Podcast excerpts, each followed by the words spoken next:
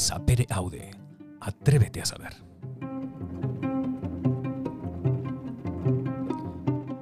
Un programa para todas aquellas personas curiosas, con sed y hambre de saber.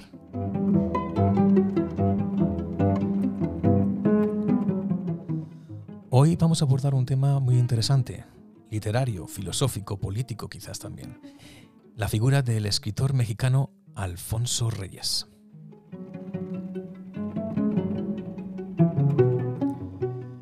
Para eso contaremos con la presencia telefónica en la distancia, en, México y aquí nosotros en Madrid, del profesor Alberto Enríquez Perea.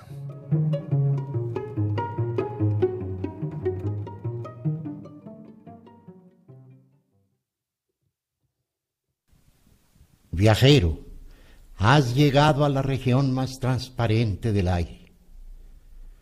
En la era de los descubrimientos aparecen libros llenos de noticias extraordinarias y amenas narraciones geográficas. Así es como comienza uno de los libros quizás más emblemáticos de Alfonso Reyes, que se titula Visión de Náhuac. Hoy contamos, como he dicho anteriormente, con la presencia de Alberto Enríquez Perea. Muy buenos días. Muy buenos días, querido amigo. ¿Cómo estás? Muy bien. Eh, me gustaría que eh, en este programa, daría para muchas, muchas horas hablar de, Alfonso Reyes, pero dado que tú eres un especialista en su obra y en otras muchas cosas que iremos eh, desgranando a su debido tiempo, que nos hablases de él teniendo en cuenta que la mayor parte de, personas, por lo menos aquí en España, no saben quién es Alfonso Reyes. Pues mira, Alfonso Reyes vivió en España 10 años, concretamente en Madrid, y él llega en 1914 y se va en 1924. Y llega a San Sebastián, a la casa de su hermano, y ahí se encuentra en estos días de verano, nada menos que a una figura importantísima de la literatura española, que es Azorín. Y Azorín quizás es el primer que tiene directo justamente con una de las grandes figuras, la prosa, el, eh, Alfonso narra como Azorín iban caminando y estaban platicando sobre cosas seguramente literarias, seguramente de qué estaba haciendo Reyes en ese momento en San Sebastián, cuáles eran sus propósitos, por no me cabe la menor duda, la amistad de Alfonso Reyes, de así, ah, este, y la verdad eh, es extraordinario por todo lo que dice en sus obras escritas, en, sus, en su correspondencia, de esa afinidad que tuvieron, inclusive en alguna ocasión fue compañero de viaje de Azorín. Entonces, eh, eso es importantísimo. Bueno, después de San Sebastián llega a Madrid y en el camino siempre va a recordar el olor de la, de de la comida española.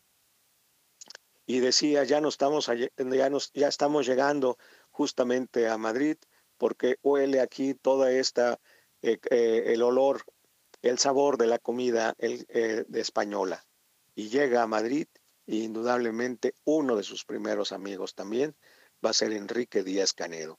Y a partir de ahí empieza a conocer a toda la intelectualidad española, no solamente de este tiempo, sino también de los venideros, como a Federico García Lorca. Entonces, eh, la estancia de 10 años de Alfonso Reyes es una de las estancias más importantes en la vida de Reyes y por supuesto también en algunas incursiones que hizo el propio Reyes con las empresas culturales de eh, intelectuales españoles. Amigo muy cercano de Ortega y Gasset, por supuesto que lo va a invitar a sus revistas, a sus diarios, a que colabore. Y lo mismo Araquistain como eh, Manuel Lazaña y Cipriano Rivas Cherif, entre otros. También, por supuesto, de los primeros que empezó a conocer está Juan Ramón Jiménez. Bueno, nada más con citar estas personalidades españolas, te puedes dar cuenta de cómo Alfonso Reyes empieza justamente, eh, como decimos aquí, con el pie derecho a su llegada a Madrid. Y por supuesto que es un caminante. No te imaginas todo lo que escribió sobre las calles de Madrid, sobre los parques, sobre los ríos, las montañas, el ambiente, el paisaje español. En fin, eh, eh, eh, Alfonso Reyes quiso mucho a España, dejó libros consagrados a ella y ahorita estoy recordándome, por ejemplo, cuando acompaña a Manuel de Falla allá a Sevilla y, es, y está interesado por la saeta don Alfonso tiene justamente un pequeño poema que se llama La Saeta y que después cuando lo eh, eh, publicó le pidió a Moreno Villa, otro gran amigo de don Alfonso, que la ilustrara. En fin, como verás, eh, Alfonso Reyes está muy presente en la cultura española, en la inteligencia española y bueno, son 10 años, toda una vida realmente. Permíteme que te cuente y que cuente a quien nos oiga eventualmente cómo di yo con la figura de, Alfonso Reyes, que en mi caso fue hace relativamente poco tiempo, ya era bastante mayor, nunca había oído hablar de, Alfonso Reyes y fue por medio de, eh, de Borges, curiosamente. Estaba escuchando una entrevista que le hicieron allá por los, no sé si era finales de los 70 o principios de los años 80. Y entonces habló de un tal Reyes que según, era, según, él, eh, según él era eh, el mejor escritor del siglo XX en castellano. Total que entonces me puse a indagar a ver quién era este Alfonso Reyes y me fui a la Casa de México en Madrid, a la librería que tenían allí, porque anteriormente eh, intenté buscar libros de Alfonso Reyes, pero lamentablemente no son libros fáciles de encontrar. Son libros de viejo normalmente y muchos de ellos ya descatalogados, aquí en España al menos. Fui a la Casa de México y en la librería pues pregunté sobre Alfonso Reyes y de ahí también me fui con, otro pequeño regalo porque descubrí a Alfonso Reyes, es verdad, pero también a Julio Torri y a Jorge Ibargüengoitia. Eh, lo que quiero decir, estoy contando esto porque em, lamentablemente eh, Alfonso Reyes no es un escritor muy conocido. permíteme que te lea un muy breve, un muy breve texto de, Jorge Luis Borges, que decía lo siguiente al respecto de Reyes, y luego haces tú el comentario que estimes oportuno. Pienso en Reyes como en el más fino estilista de la prosa española de nuestro siglo. En materia de escritura aprendí mucho de él en cuanto a sinceridad y simplicidad. Quizá Alfonso Reyes no haya logrado la fama que merece porque a un escritor le conviene que se lo vincule con un libro, aunque ese libro no sea el mejor de los suyos. El nombre de Goethe, por ejemplo, está unido al de Fausto, el de Cervantes al Quijote. Reyes está, como Quevedo, diseminado a través de toda su obra. Yo pienso ahora en El Deslinde o en Ifigenia Cruel, dos textos suyos admirables, pero creo que ninguno de esos libros es la cifra de Alfonso Reyes. Eso lo decía Borges. Bueno, es una opinión eh, indudablemente valiosa, pero yo creo que eh, cualquier libro de Alfonso Reyes te puede dar eh, una idea de lo que es él y lo que se estaba proponiendo. Es cierto, Ifigenia Cruel es un texto muy importante en la vida misma de, Reyes, y el deslinde es una de las cosas quizás más audaces de lo que hizo Alfonso Reyes ya en México. ¿no? Ya cuando está aquí definitivamente, como recordarás, después de mil, bueno, eh, lo que estábamos comentando, estuvo 10 años en España, unos tres años en París, pero ya como diplomático, después se va a Sudamérica y en 1939 ya está aquí en México definitivamente hasta su muerte en 1959. Entonces, eh, también es un dato importante, mm. en 1939 el presidente de México, Lázaro Cárdenas lo designa presidente de la Casa de España en México, que se va a encargar de recibir al exilio español. Más tarde se la transforma el propio Reyes y se crea el Colegio de México, que es una de las instituciones de educación superior que tiene fama indudablemente internacional. Bueno, en esos años que está dirigiendo el Colegio de México es cuando escribe El Deslinde, un eh, libro que aquí en México eh, fue muy eh, polémico que suscitó incluso simposios. Se editaron artículos de periódico, se hicieron reseñas, etcétera. Causó mucho, pero mucha sensación. Es un libro verdaderamente formidable. Y bueno, pues mira, yo creo que la idea de también haber hecho la obra completa son 26 tomos y creo que todavía saldría un tomito más porque se siguen encontrando cosas de Alfonso Reyes, serían 27, eh, te da muestra de las preocupaciones de Reyes. Si tú tienes enfrente los 26 tomos, te vas a dar cuenta, por ejemplo, la época española, la época de Francia, cuando estuvo en Argentina, la época mexicana, sus preocupaciones sobre México, sobre el mundo, sus temas, periodismo, filosofía, historia, eh, crítica literaria, poesía. Yo creo que es de las figuras más completas que ha dado la inteligencia eh, española, española en el sentido de la lengua, del fruto, de la conciencia, de que tenemos una lengua maravillosa y que eh, don Alfonso la explotó y la exploró intensamente. Entonces, en esos 26 tomos, ahí están esas preocupaciones, incluido lo que dice Borges sobre eh, los trabajos sobre Goethe. No es un tomazo ese libro. Entonces, eh, yo creo que eso podríamos decir en la, una lectura muy rápida de los 26 tomos de las obras completas, que yo creo que ya con eso te puede decir toda, toda la vida consagrada al estudio y consagrada a la reflexión y a la meditación de temas muy difíciles y muy complejos. Y luego, pues hay algo también que no deben olvidar los españoles ni, ni nosotros los mexicanos, que también fue un gongorista, ¿no? Que por eso, este, desde que llega a, Madrid, pues eh, está, digamos, como una novedad el propio Reyes, que es uno de los primeros que empiezan a trabajar la obra de, de Góngora y además va a trabajar con uno de los grandes maestros franceses eh, que van a hacer la obra van a hacer la obra de Góngora. Entonces e, es un periodo muy fértil el que hace eh, de la vida Alfonso Reyes allí en Madrid. Muy, eh, mucho trabajo, mucha dedicación a, a, estudiar y a rescatar obras que como toda la escuela que hay ya en Madrid se está tratando en ese momento de rescatar la literatura española. Pero bueno, eh, ese es el, comentario que te podría hacer.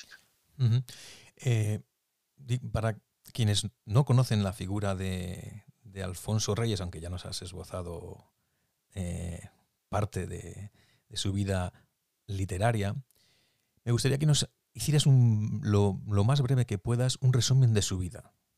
Porque Alfonso Reyes habla mucho de su infancia y de le afectó mucho la muerte de su padre. Ten en cuenta que la mayor parte de personas en España que no sean grandes lectores conocen muy poco de la historia de México y casi nada de Alfonso Reyes. Muy bien, pues mira, Alfonso Reyes nació en Monterrey en 1889.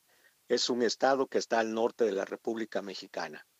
Su padre en esos momentos era gobernador del estado de Nuevo León, un estado muy importante, eh, en la cual eh, el gobernador de Nuevo León lo sacó prácticamente de la pobreza para hacer un emporio industrial. Justamente si hoy todo el mundo habla de Monterrey, es justamente por esa bonanza económica, por su prosperidad, etcétera. Bueno, pues el fundamento de todo ellos es el padre de Alfonso Reyes, que se llamó Bernardo Reyes. Eh, poco tiempo después, eh, Alfonso Reyes llega a México a estudiar en la Escuela Nacional Preparatoria y después se va a la Escuela Nacional de Jurisprudencia porque él es abogado, él sale como abogado. Bueno, eh, en esos años juveniles se encuentra con dos grupos muy importantes que van a empezar a preocuparse por la situación política y también por la situación cultural. No se les olvide que por estos años está gobernando Porfirio Díaz, que ya lleva tres décadas en el, en el poder y que hay una demanda para que él ya deje eh, justamente la presidencia de la República. Pero también está esta juventud que reclama indudablemente nuevos caminos para México, que la, a través de la revista Sabia Moderna y el Ateneo de la Juventud, donde va a sacar pero a muchísima intelectualidad mexicana para que de verdad es el momento más importante en estos años. Ahí va a salir justamente Julio Torri, José Vasconcelos, Caso, etcétera. Todos estos nombres que hoy se conocen en la literatura mexicana, pues sale de este grupo del Ateneo de la Juventud. como tú decías, pues indudablemente el padre de Bernardo Reyes, él era una persona con una fama indudablemente muy grande en el ámbito político y se, siempre se pensó que él podría sustituir a Díaz. No se pudo, no quiso romper con Díaz, entonces eh, Díaz lo que hizo fue pues prácticamente quitarlo del poder y mandarlo al exilio a París. En eso se sucede la Revolución Mexicana y hay otros cambios. Y ahí está eh, Alfonso Reyes, siempre en la palestra. Para estos años ya tiene su primer libro publicado, 1911, Cuestiones Estéticas. Regresa su padre de París. Desafortunadamente él no se une a la revolución maderista y poco después, porque se levanta en armas, se va preso, eh, sale de la cárcel, intenta saltar el Palacio Nacional y cae muerto en febrero de 1913. Eso es lo que tú señalabas que es una de las grandes tragedias de Alfonso Reyes, que después va a sacar nada menos como un desahogo de esas preocupaciones íntimas y Figenia Cruel. Ahí eh, no se puede ver con el, el, usurpador, que es Victoriano Huerta. Eh, por supuesto que don Alfonso no quiere para nada Huerta, lo conoce muy bien, sabe quién es y decide entonces Huerta expulsarlo del país y se va a Francia. Está un año ahí en Francia y después se va 10 años a, España, como he dicho. Más tarde, eh, indudablemente la suerte le ayuda. Eh, llegan otros amigos al gobierno de México que están viendo que se está desperdiciando realmente una figura como la de Reyes y lo invitan a que regrese al servicio exterior mexicano porque un año ya lo había hecho desde un puesto muy eh, elemental, ¿verdad? Desde el primer peldaño del servicio exterior mexicano. Llega eh, entonces en España ah, como eh, secretario, etcétera. Llega después como primer ministro, perdón, como ministro de México en París y más adelante va a ser embajador de México en Buenos Aires y Brasil. Ahí está por lo menos 10 años más tiempo en Brasil, de 1930 a 1936. Y como te decía, a partir de 1939 está justamente en México ya definitivamente.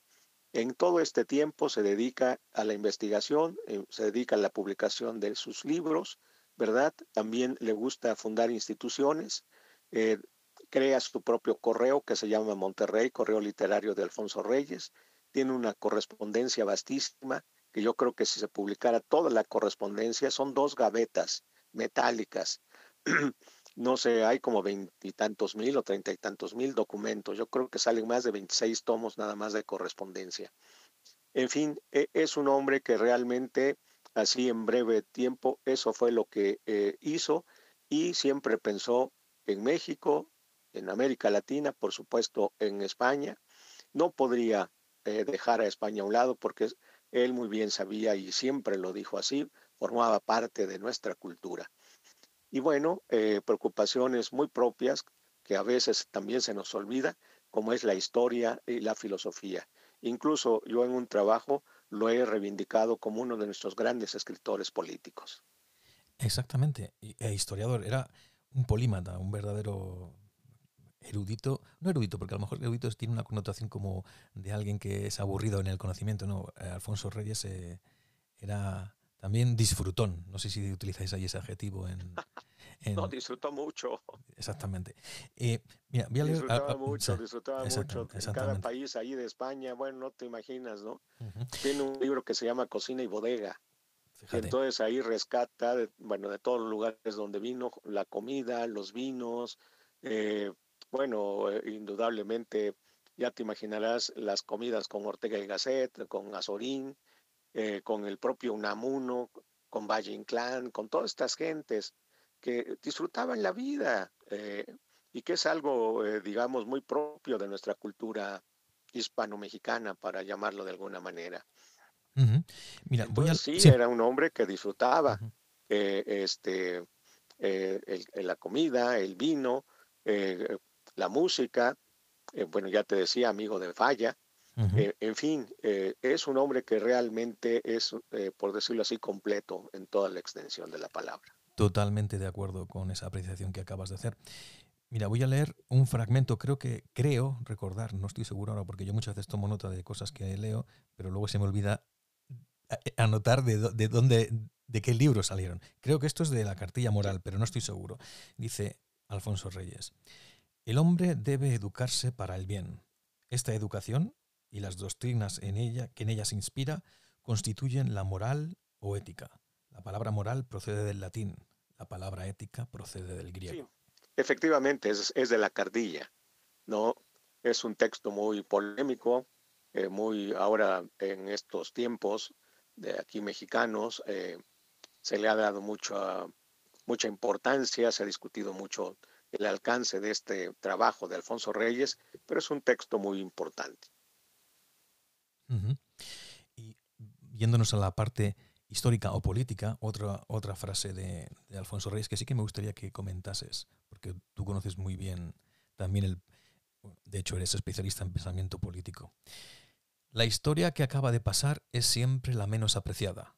Las nuevas generaciones se desenvuelven en pugna contra ella y tienden, por economía mental, a compendiarla en un solo emblema para de una vez liquidarla. El pasado inmediato. ¿Hay nada más impopular?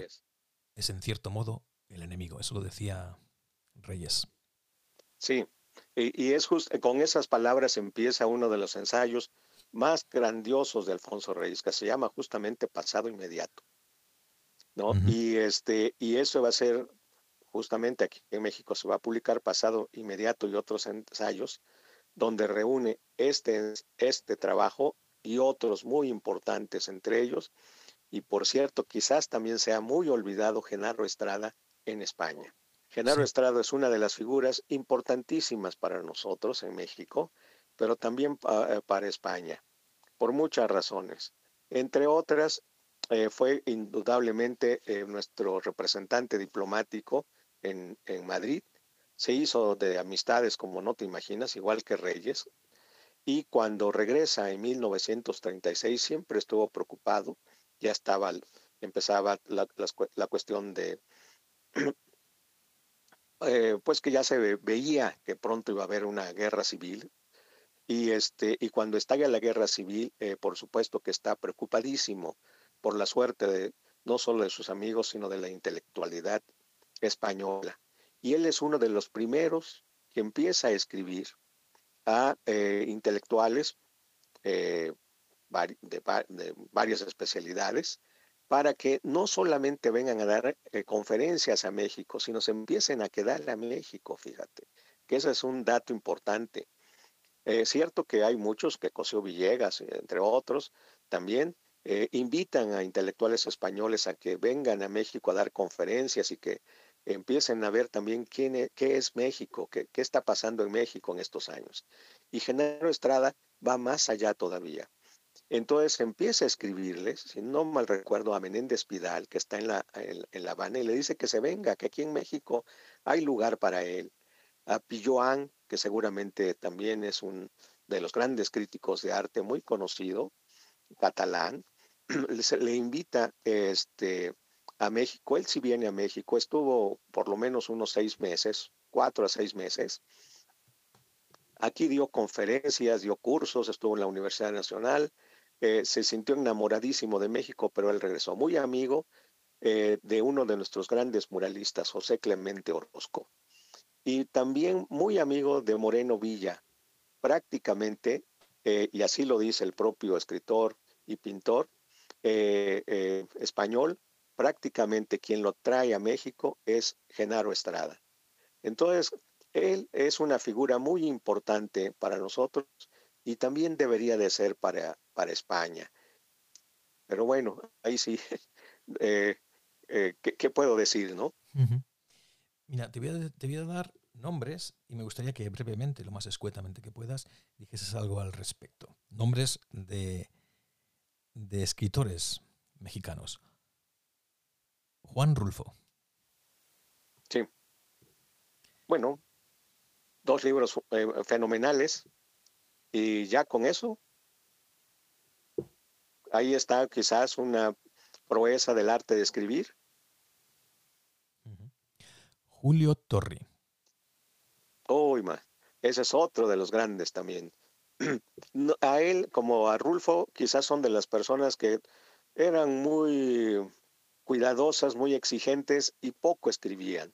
Si tú eh, examinas, no sé si ahí en España se puede encontrar, eh, hay una librería de Fondo de Cultura Económica. Exacto, que, se, llama Juan Rulfo.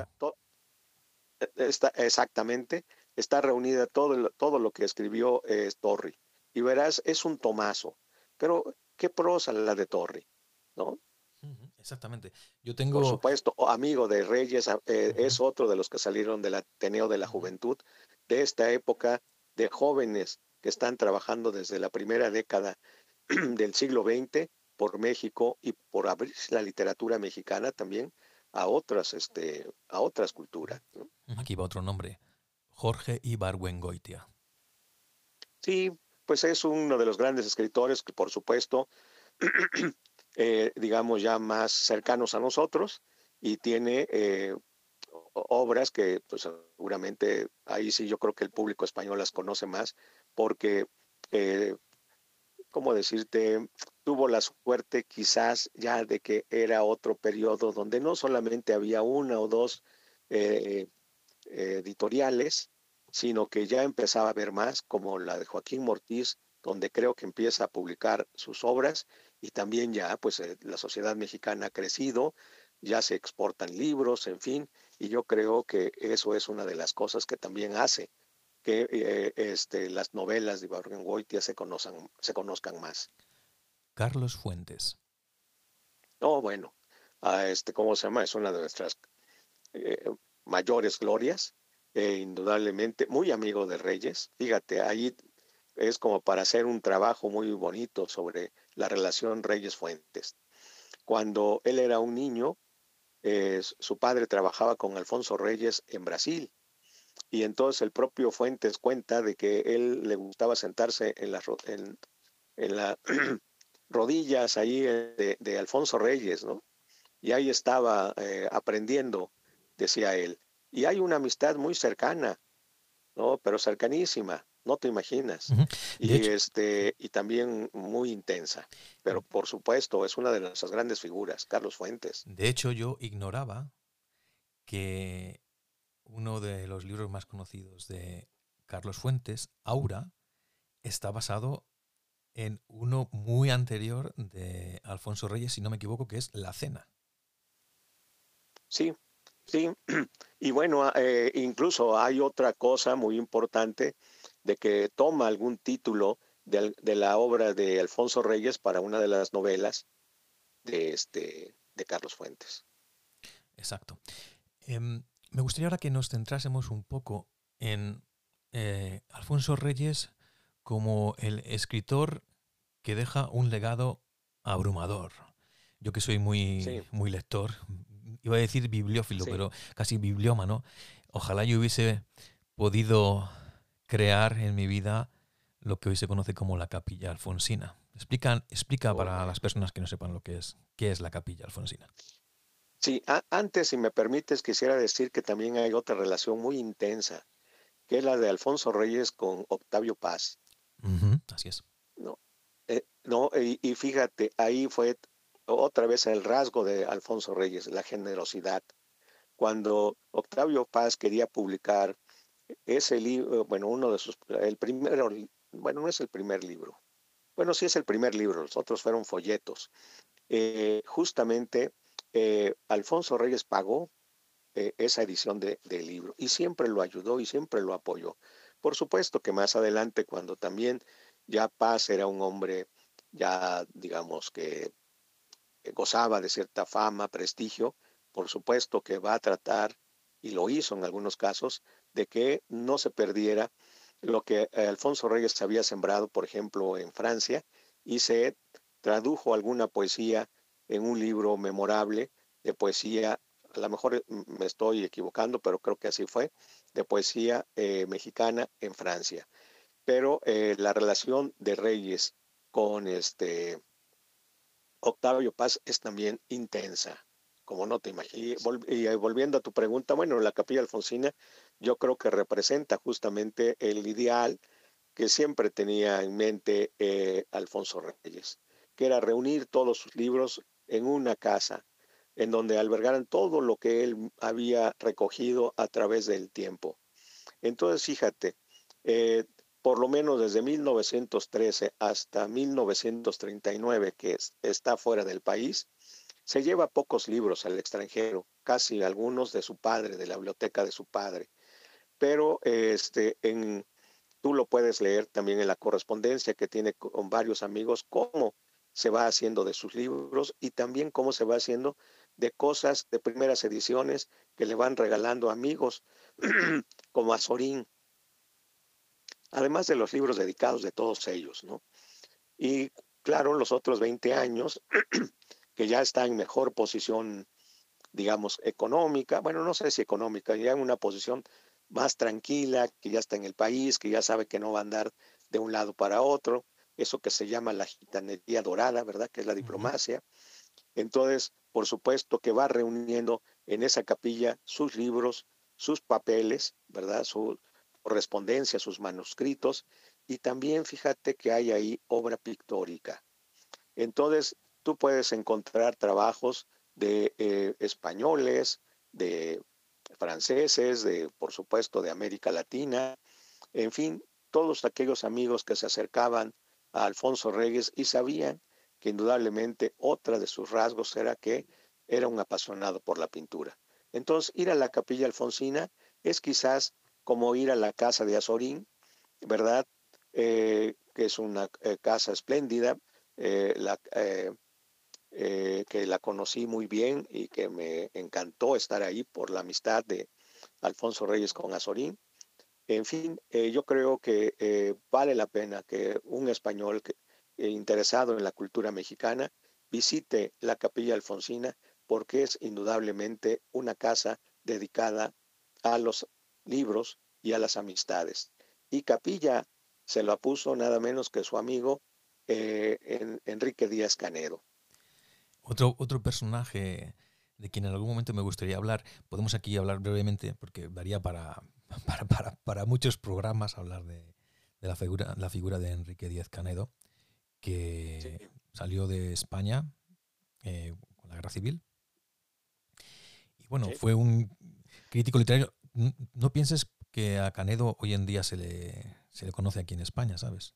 Yo he leído, tiene un libro que, se, que lo editó eh, Renacimiento, que se titula Desde el exilio, que son textos, artículos de crítica literaria, que es bellísimo.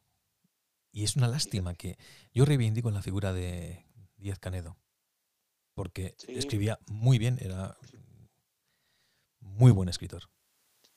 Muy buen escritor y traductor también. Exactamente. Él tradujo, por ejemplo, la poesía francesa y además fue diplomático. Fíjate, ¿cómo es la vida realmente? A veces la vida es eh, paradójica, es intensa, contradictoria, lo que tú quieras. Pero el primer amigo español, que así lo dice don Alfonso en algunas de sus obras, es Enrique Díaz Canedo. Con él va a mantener una amistad como no te imaginas. Bueno, en 1936, cuando va por segunda ocasión Alfonso Reyes a Buenos Aires como embajador, quien está de embajador de la República Española es Enrique Díaz Canedo. Y los dos amigos van justamente a estar presente en el momento exacto de la rebelión militar, ¿no? Ellos dos están ahí, por supuesto, viendo los cables para ver si era verdad o era mentira todo lo que se decía y, todo lo que viene después, ¿no? Entonces, en 36, y no me recuerdo, creo que sale Enrique Díaz Canedo en febrero del 37, van a ser eh, no solamente una amistad que ya está refrendada desde hacía mucho tiempo, sino van a ser los dos los defensores de la República Española en Buenos Aires, porque Buenos Aires es una, ah, es una sociedad, por supuesto, liberal y lo que tú quieras, pero también tiene grupos conservadores muy fuertes, ¿no? En esos años, eh, la, la, ciudad de Buenos Aires ya está gobernada por un eh, fascista, ¿sí? Entonces, eh, a los republicanos españoles que van llegando, se les trata muy mal. en fin, la defensa que hacen de la República Española y de los intelectuales que van llegando a Buenos Aires es verdaderamente ejemplar y indudablemente que está ahí Alfonso Reyes y Enrique Díaz Canedo. Es una página verdaderamente notable. Es una página que el propio Reyes ha dicho que no se ha, eh, imagínate, eso estamos hablando de hace casi 80 años o, más, este, es una página de la que no se ha reivindicado a don Enrique como un diplomático que, a pesar de las limitaciones por las circunstancias, defendió siempre la legalidad de la República Española y de su gobierno legítimo, que era la de don Manuel Azaña. Es una página olvidada. ¿eh? Exactamente. Mira, mientras estabas hablando, estaba rebuscando en los libros que tengo. Tengo uno de estos que son inencontrables, de, una editorial que era Cuadernos Literarios, algunos versos, porque Canedo también escribía poesía. Y tiene uno que es eh, dedicado a su hijo, que no lo voy a leer entero, Los dientes, se titula, voy a leer los primeros versos. Dice, Hijo mío, desnudo, sin defensa naciste, y el mundo a que has venido no ha de ser en tus manos la bolita irisada con una cruz encima, juguete frágil de un eterno niño. Es una miserable mota de tierra, pobre sustento de una carne miserable. Y sigue. Termina el poema que me gusta mucho, los versos finales que dice, no llores, olvídate del llanto, guarda si sabes tu sonrisa y muerde. Sí, increíble. Y pues si, si quieres y te apetece algún día podemos hablar, hacer un programa que hable de, de, esa relación entre Alfonso Reyes y Díaz Canedo, porque ya te digo, aquí en España, a no ser que sean personas que se dediquen a la literatura y especialistas, la figura de Díaz Canedo es inexistente. Con mucho gusto, encantadísimo. Y por cierto, esa, esa, esa colección de cuadernos literarios, que dices es una es un formato pequeño. Exactamente. No, este, la fundan, entre otros, también Alfonso Reyes, y el primer número de la colección es un libro de Reyes, que ahorita no me acuerdo el título. Calendario. Calendario. Pues, tú has de tener toda la colección. No, no, tengo, es que te cuento porque cuando yo conocí la... Yo a, Alfonso Reyes lo conocí con 47 años, tengo 50 ahora, ¿vale? O sea, que no hace tanto que sé de, la figura de Alfonso Reyes. joven, maestro.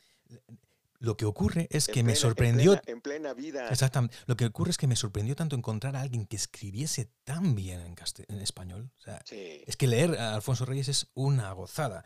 Entonces, al principio no es como no hay, no hay libros de Alfonso Reyes en las, digamos, en las librerías principales, así a las que, en las que se venden los libros más vendidos, no se encuentran libros de, Alfonso Reyes. Entonces me fui a librerías de viejo. Hay una en Madrid hay un sitio que se llama La Cuesta de Moyano, que son todo librerías de, libros de viejo o de lance.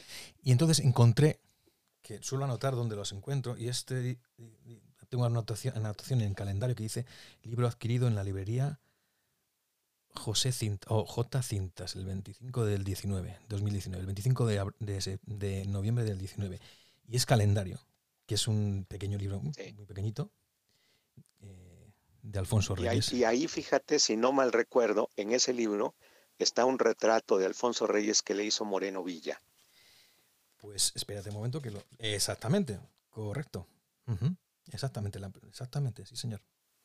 Bueno, pues eh, mira, eso es otra vez la prueba que estábamos comentando al principio del programa. La intensa relación que tiene Alfonso Reyes con los, con los españoles de, varias generaciones. ¿no? Esta es una nueva generación, indudablemente, la de Moreno Villa, quizás no tanto Enrique Díaz Canedo.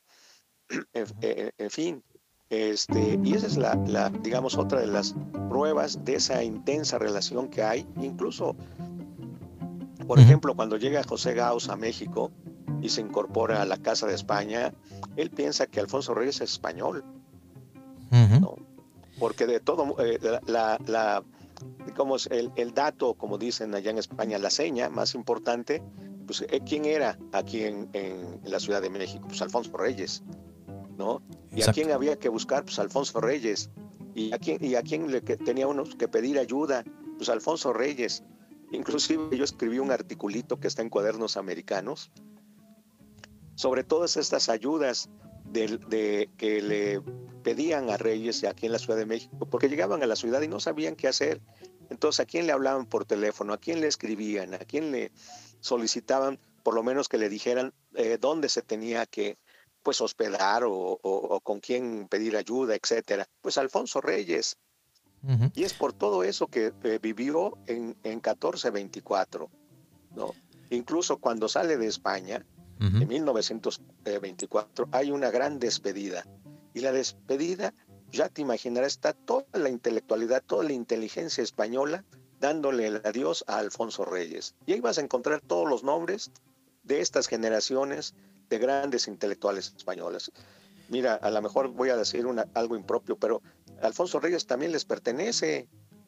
No, no, no es nada, no es impropio. Formó parte y, y, estuvo, estuvo, digamos, pero metidísimo en, en la cultura española de estos 10 eh, años, ¿no? Participando, como en estos cuadernitos, también con Juan Ramón Jiménez,